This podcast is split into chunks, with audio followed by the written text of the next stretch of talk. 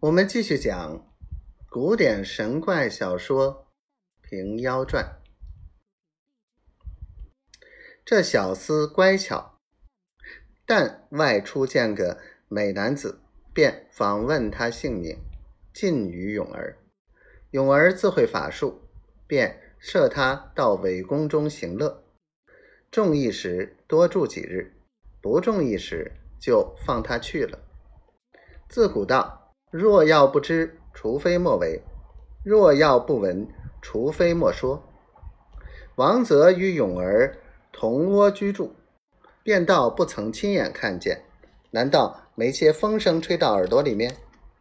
一夜间吃得烂醉，忽想起这事，怒气勃发，提了一把清风宝剑，到宫中来杀勇儿。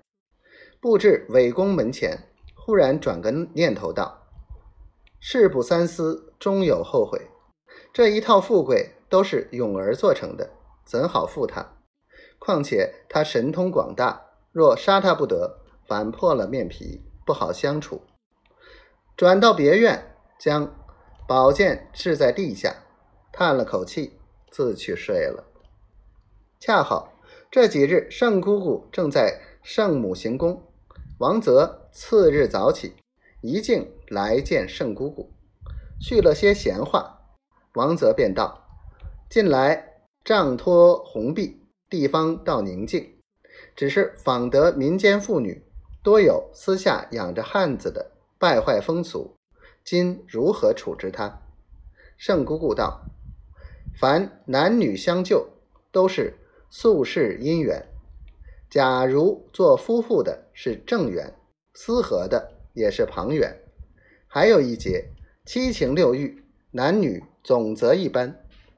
女当为杰妇，男亦当为义夫。男子三妻九妾，物自嫌少，如何偏快得妇人？况且妇人让着男子，只为男子之外，一应事体，都是他做作。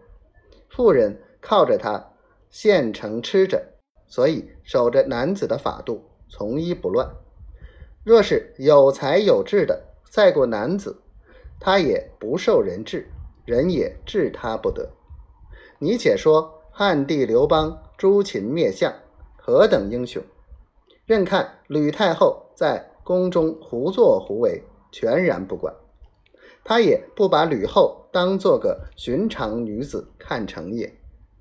人生世上。得意难逢，趁着时好运好，得便宜处且便宜，得快活处且快活。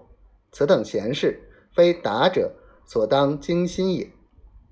只这一席话，说的王泽默默无语，辞别回府，想着圣姑姑说话义自有理，从此以后我也莫管他，他也莫管我，各尽其乐，岂不美哉？当下。招 张琪、任谦等，叫他一路查访民间美色，不拘有夫无夫，只要出色标致。